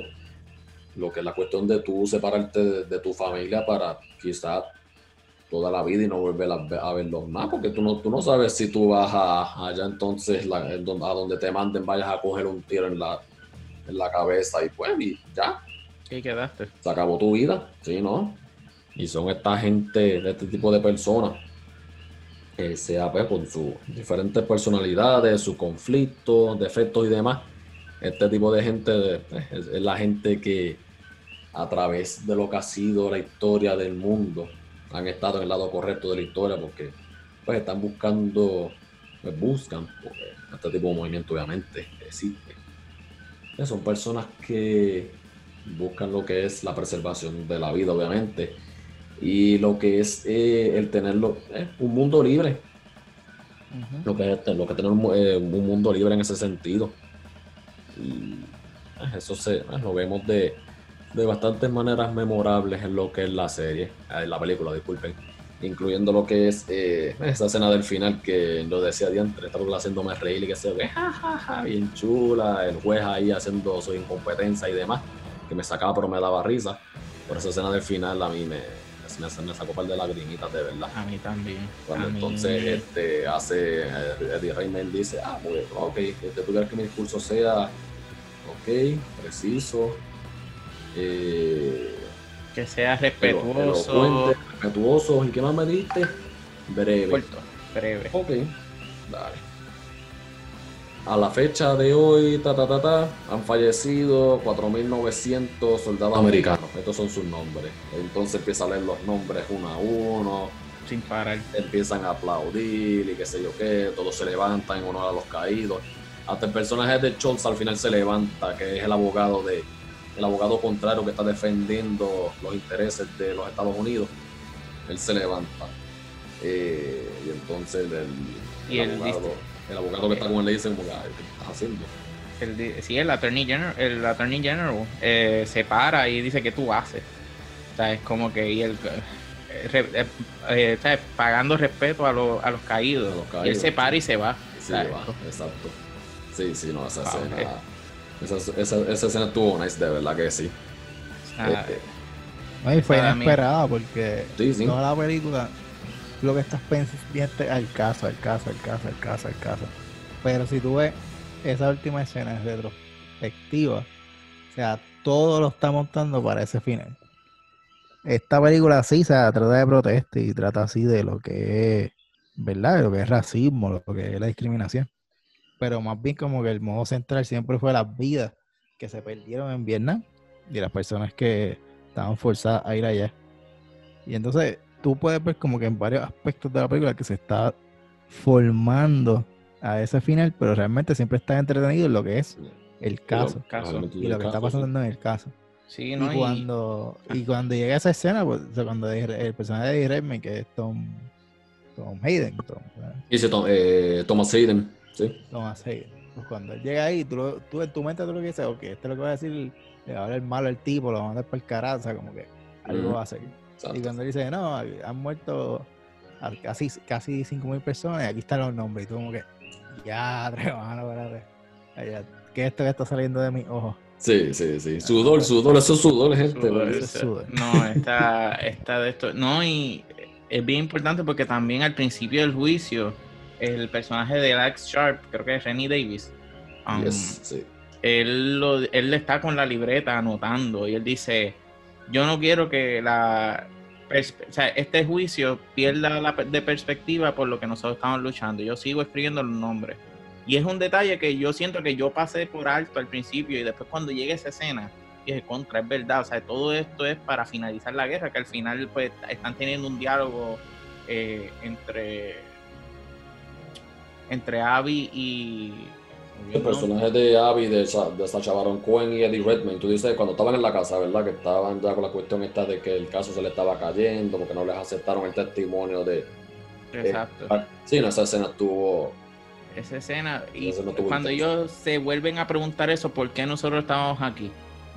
Y es como que, ¿qué tú te referías cuando tú dijiste que yo no quiero que acabe la guerra? O sea, es como que está brutal, o sea, esa, esa escena también, pero de verdad que esta película, o sea, a mí me dejó sin palabras y con, la, con muchas lágrimas. en verdad que está fuerte. Sí, no, de, verdad que sí. Eh, no, y, lo que yo digo, las líneas de la película, porque la película, a, través de lo que es todo, toda la duración, te muestra eh, un reguero de líneas que ellos entonces dicen que tú las escuchas y tú como diantre cómo es esto. Eh, porque hay una que ellos mencionan, que yo creo que, yo creo que esa va, está casi al final, si no me equivoco, que fue la escena que a mí más me, eh, de, las más que me llegó a mí, y aplicaba a lo que era eh, las elecciones pasadas que hubieron, y, aplica para todas las elecciones que hay, que es la, escena en la que Mark Rylance le pregunta a él, que le dice, este, ¿y cómo es que se hace entonces para desarmar o derrocar eh, como usted dice, de manera eh, pacífica. Y él le dice, en esta país nosotros lo hacemos una vez cada cuatro años. Esa escena estuvo espectacular. O sea, yo, tú me quitaste las palabras de la boca. Yo iba a decir, si Junito no iba a decir, le iba a decir yo. Pero, wow. O sea, a mí eso me llegó tanto. Y, y el hecho de, de, lo que sucedió estos últimos cuatro años aquí en Puerto Rico. es como que dije, contra. Esta película tenía que haber salido hace par de meses más y haber tenido el auge, o sea, a ver qué más gente la hubiesen visto. Sí, no, exacto, no, por eso definitivo. Y, y es que es lo que yo digo, porque, fíjate, esta, esta película es lo que yo digo, a lo largo de todos los años, yo lo estaría recomendando, pues, en, especial eh, por lo que es ese sentido, porque Es importante. Exacto, es importante especialmente para lo que es, la, población joven, que por lo menos puedo hablar de caso de Puerto Rico, eh, que está surgiendo y está eh, moviendo lo que es el cambio que está, que ya, vimos que ocurrió en lo que es las elecciones, eh, que lo que son los, partidos minoristas subieron sustancialmente lo que, lo que fueron sus porcentajes de votantes, o sea, de gente que los apoyan. Las elecciones es algo importante en lo que tú debes de estar envuelto, lo que es eh, la política del país, lo que es la cuestión de, estar informado, estar al tanto de, lo que son las políticas públicas que se llevan a cabo en este país, porque esa gente que están trepado allá arriba son la, son la gente que van a estar corriendo con lo que es el macro de tu vida por los próximos cuatro años y dependiendo de las políticas públicas que ellos aprueben, posiblemente pueda ser por más. Que se aprueban, qué sé yo, eh, la venta de equiponos que entonces afecte eh, lo que son, por ejemplo, los costos de luz y demás aquí, esos tratos a veces lo hacen por 20, 25 y 30 años. Y lo que son esas contribuciones no van a estar pagándolas ninguna esa gente. Esa gente posiblemente estén hasta muertos y estemos nosotros, cincuentones, sesentones, pagando todo eso. Y de entonces eso es lo que nos lleva a nosotros a lo que es eh, a lo que es una, a lo que es una vida precaria, a lo que es la realidad, en este caso, por ejemplo, laboral que está ocurriendo en Puerto Rico. Por eso es que en ese sentido es bien importante tú estar ahí en ese sentido envuelto en lo que es ese proceso político y demás. Pero. Sí, tío, estoy de acuerdo contigo en esa. Sí, porque aquí yo creo que la gente siempre, yo soy uno que dice como que, ah, ¿para qué voy a votar si no, no voy a hacer un cambio ninguno? Y realmente sí, o sea, un voto solo no cuenta, pero muchos como yo que tomen ese paso y digan, mira, sí, yo voy a registrarme, voy a votar el próximo, próximo cuatreño. Pues ahí poco a poco está haciendo la diferencia. Pero aquí también la realidad es que mucha gente a veces toma como que ah, en, Facebook este lugar hostarante. Es como que gente, o sea, las redes no son una realidad de la vida. Es una burbuja solamente.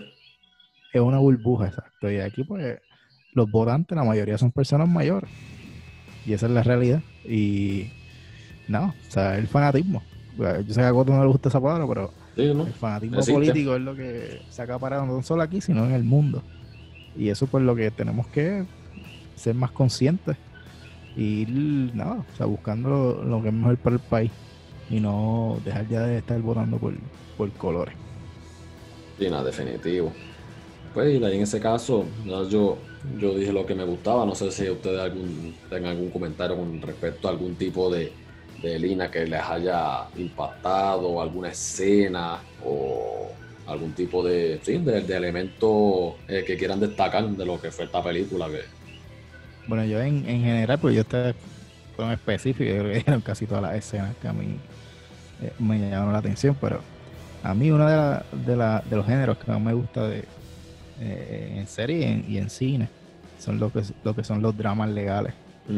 este, y esta película, yo, cuando era empezaba, yo decía como caramba, yo creo que esta película no me va a gustar porque se daba como que cada minuto que pasaba, se entendía que el caso como que no iba a ser favorable para ella. Porque básicamente todo estaba en su contra. Y era como que yo creo que este me va a gustar. Pero cada vez que pasaba, mediante las escenas que pasan, que ustedes ya mencionaron, y, y, el libreto, o sea, me, me encantó. Me enamoró la película. Especialmente las actuaciones de Eddie Redmayne y Sacha Baron Cohen. Sacha Baron Cohen para mí fue la, superestrella de esta, de esta película. Especialmente cuando lo, lo interrogan. Y ese intercambio con el personaje de Jason, Jason Colonel Levitt estuvo espectacular.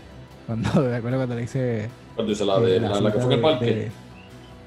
¿O cuál? No, no, la, cuando él está hablando con él, cuando lo están interrogando. Ah, en sí, la, sí. En la corte. Al final, sí, sí, exacto, sí, sí. Este, cuando primero menciona este, la, el quote de Abraham Lincoln, que le dice, ah, Abraham Lincoln dijo esto. Si lo hubiese dicho eso, hoy lo consideran como revolucionario. Exacto, lo hubiese dicho ahora mismo, sí. Ahora mismo. Y recuerdo que hubo una que, este, no me acuerdo exacto, pero una cita de Mateo, de la Biblia, que él le dice, eh, eh, eh, una persona dijo esto, que ¿quién fue? Y como que, ah, ese fue el amigo tuyo, no, ese fue Jesús.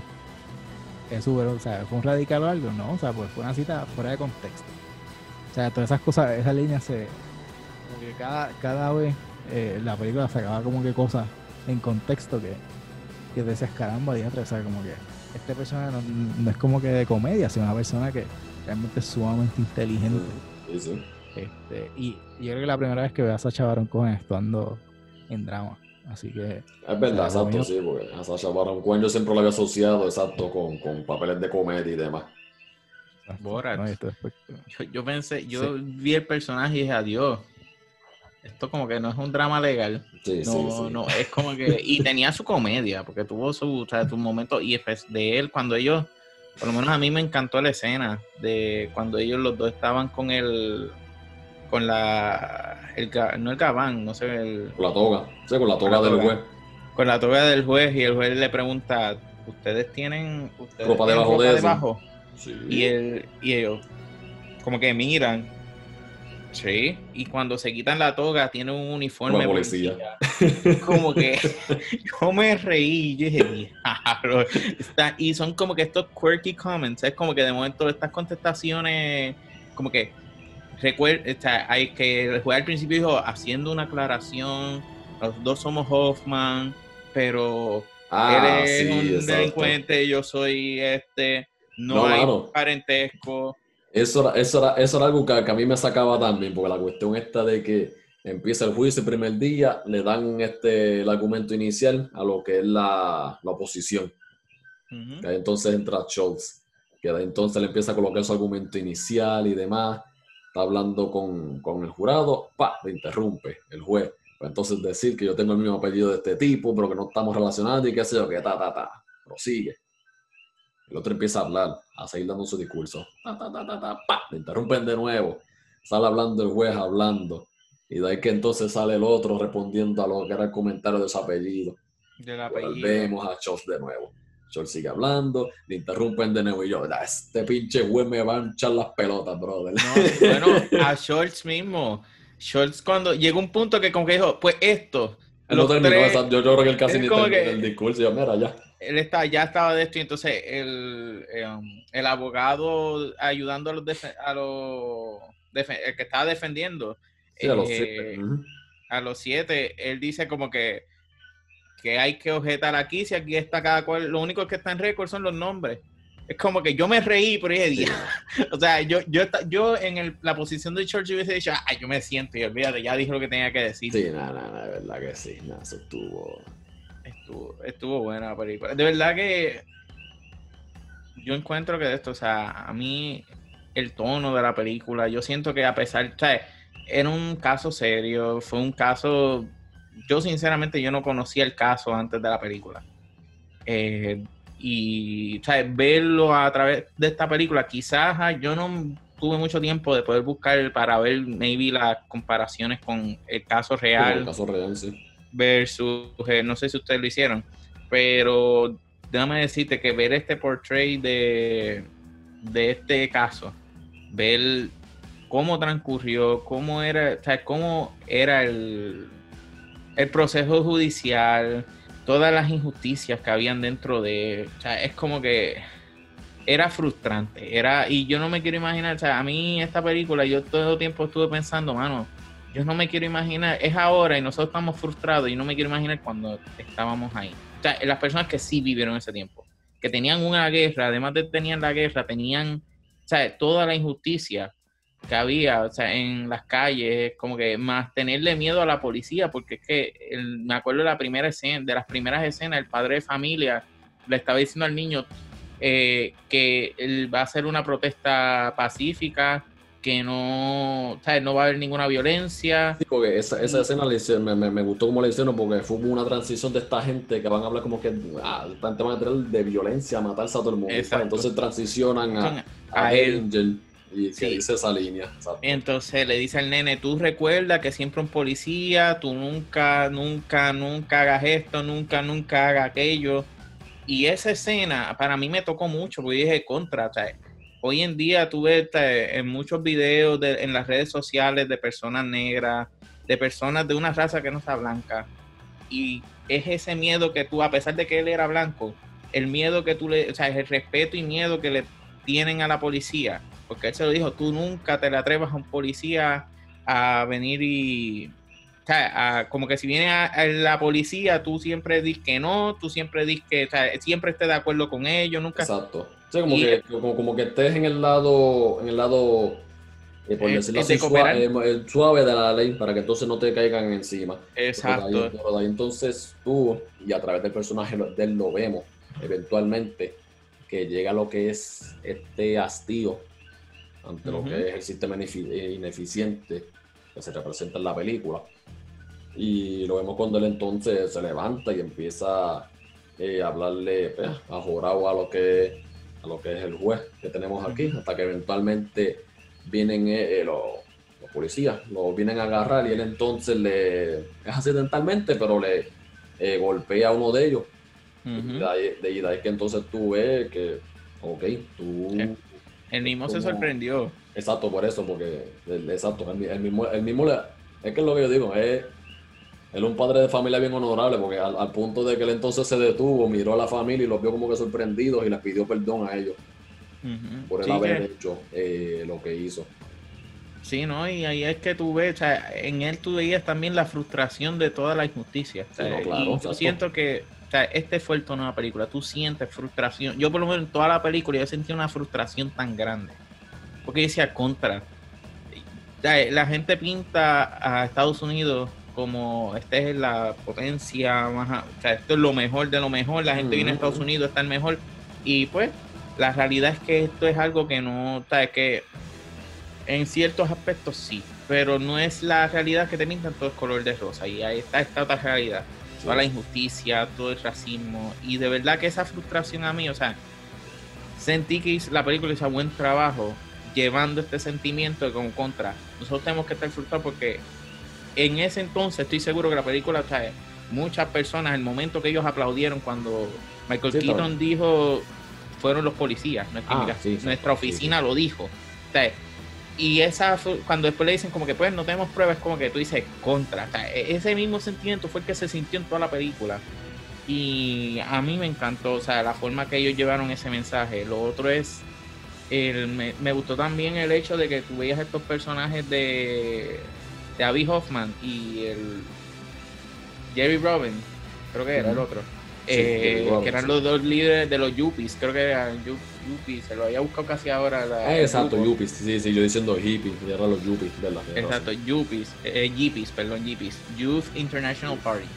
Um, y tú piensas en esta, o sea, por lo menos uno, pues la, el, yo encuentro que lo que la mayoría de las personas ven a alguien con afro, con música bien hipiosa, bien de esto, dicen estos son unos apestosos que les gustan hacer revolución. Pero el tú ver el personaje de de Abby y de y de Jerry.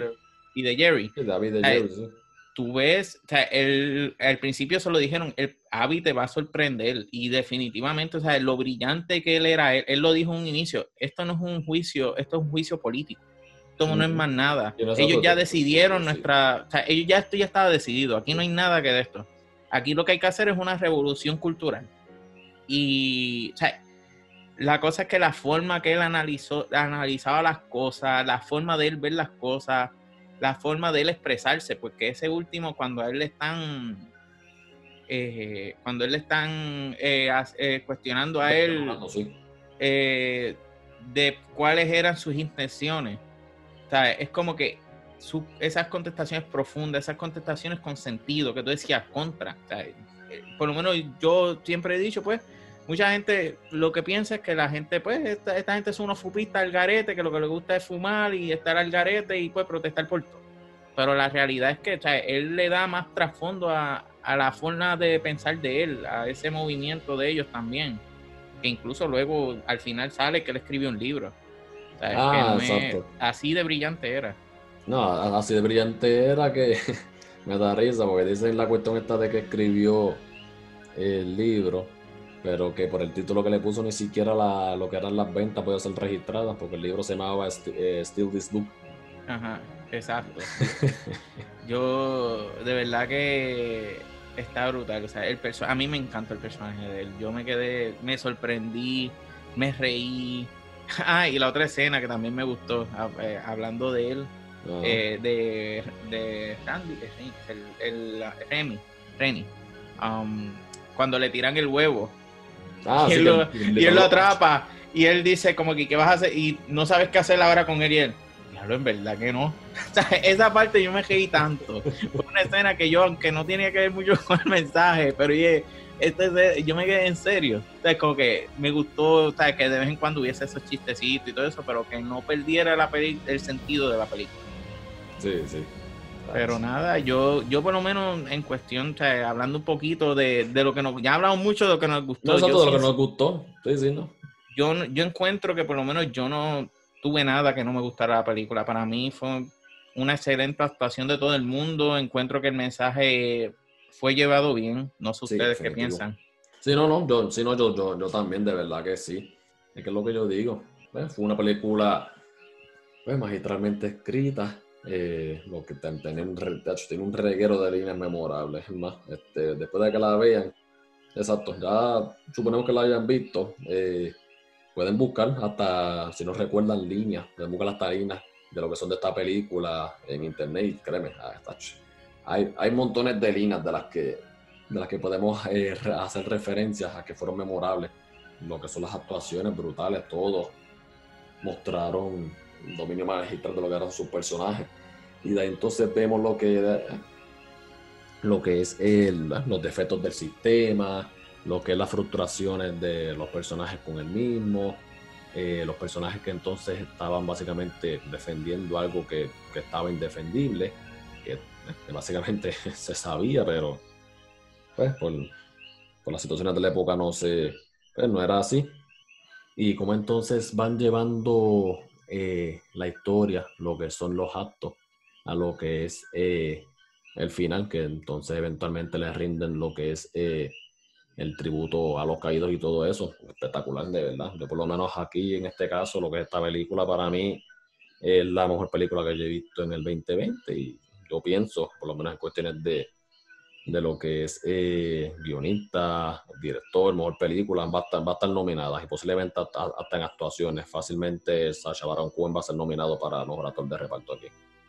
Definitivo, estoy totalmente de acuerdo con todo lo que dijiste. Eso es así, mano. Yo, nada, como, como tú dices, yo creo que la mejor película del 2020 que he visto hasta el momento. Las actuaciones estuvieron espectaculares. El libreto estuvo impecable.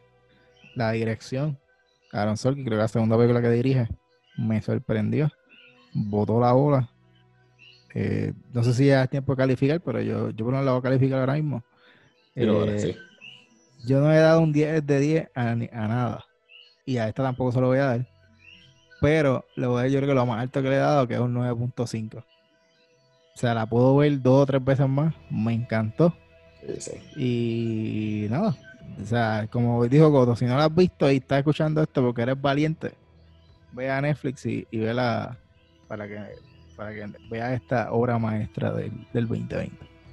Digo, yo en mi caso le doy, es como eso, exacto, yo no le doy eh, puntuaciones perfectas a nada en esta vida, pero me voy a acercar lo más posible a eso y le voy a dar un 9 9.75 porque de verdad la película estuvo, estuvo dura, estuvo buena, estuvo buena, estuvo buena, de verdad que sí, ya, hemos, ya, ya he dado razones de sobra entre lo que es la, la, la dirección, las líneas memorables, las actuaciones impecables que se han hecho en esto y el, lo que es el balance, porque tenemos un, tenemos un drama intenso en lo, que, lo que es este juicio, tenemos la comedia que vemos, está, está espectacular, de verdad que sí. Yo, tacho, yo no sé, yo estoy bien dividido en qué darle porque es excelente película. Y de verdad, por todo lo que hemos hablado, ya lo hemos mencionado, los las actuaciones, la escenografía, sí. es gracias por la palabra. eh, lo, el mismo, o sea, es todo, toda la película a mí me encantó el mensaje, los quotes que tienen de más, o sea, es un mensaje wow. Yo, yo creo que yo voy a diferir con ustedes y me voy con el 10 porque es que de verdad yo no le, por lo menos yo no le encuentro falla a la película. Se me hace difícil pensar en algo que, que yo diga esto no me gustó, o esto no pudo haber sido mejor. Sí, no, no es verdad, no, no, no por eso, ya, ahí en eso yo estoy, yo, yo estoy de acuerdo contigo en eso. Yo no le doy 10 porque yo no le doy 10 a nada. Eh, pero si nos vamos a, otro universo en el que yo piense diferente y no tenga esa línea de pensamiento, yo le doy el 10 fácil. Fácil, fácil. Eso lo doy fácil. claro, yo, yo igual que otros, o sea, yo me reservo el 10 de 10. Pero yo por lo menos como tuve la oportunidad de leer la historia, pues ese chililín se lo quito porque esta película tuvo muchas libertades con la historia real. Pero es una película y en formato de película estuvo espectacular. Sí, no, pero de verdad que yo no le doy muchos 10 de 10 a las cosas.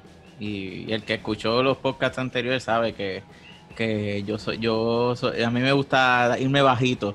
Pero definitivamente es que yo vi esta película y wow, o sea, yo la puedo ver 10 veces más y feliz de la vida la veo completa y me encantó todo. O sea, yo no puedo. O sea, es como te digo, yo no leí la historia. O sea, yo no, no tuve, no me dio chance a poder pues ver las diferencias que hubo entre la lo que es la historia real y versus el versus lo que es la película. Y me imagino que las películas pues habrá over dramatized sí, eso ese, es su cambio para elementos dramáticos sí.